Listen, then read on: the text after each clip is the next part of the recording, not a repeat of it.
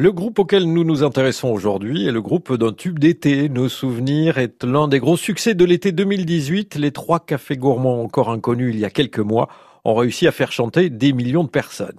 C'est à la fin de l'été 2013 que naît officiellement le groupe, composé de trois amis d'enfance, Mylène, Jérémy et Sébastien, trois corésiens, trois voix complémentaires et deux guitares acoustiques.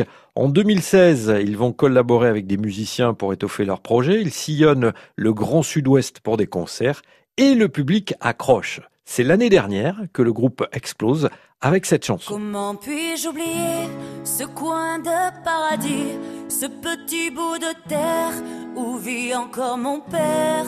Comment pourrais-je faire pour me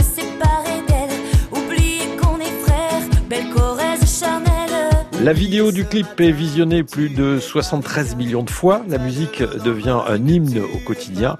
Et selon les trois cafés gourmands, le succès réside dans le côté universel de la chanson. Parce que euh, c'est une chanson qui parle euh, pas de la Corrèze, mais qui parle de valeurs universelles et d'authenticité. De chez nous, quel que soit le chez nous. Mais les racines, on a tous des racines, donc euh, c'est ça qui qui, euh, qui est important et voilà et on, on se remémore tous euh, bah, d'où on vient, d'où on est né. Euh, certains ont déménagé, sont, sont quand même restés attachés à leur région d'origine. Et tout l'album est comme ça parce qu'on parle de choses simples, des choses de la vie et autant des, des choses positives que négatives. Elle veut juste dire je t'aime. Soyez sûr, j'en suis fier, j'ai la Corrèze en Les trois cafés gourmands continuent leur épopée. Ils seront ce soir à l'étage à Rennes. Mimi, serre-nous